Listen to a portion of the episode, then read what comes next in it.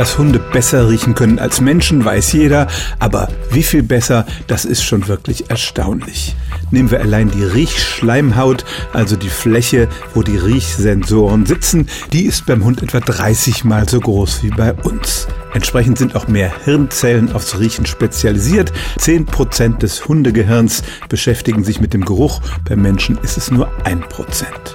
Hunde können tatsächlich die Richtung eines Geruchs bestimmen und das funktioniert so ähnlich wie wenn wir die Richtung eines Geräuschs bestimmen. Weil wir zwei Ohren haben, können wir anhand der unterschiedlichen Lautstärke und auch der Laufzeit des Signals bestimmen, ob ein Tonsignal von rechts oder von links oder auch von vorne oder hinten kommt.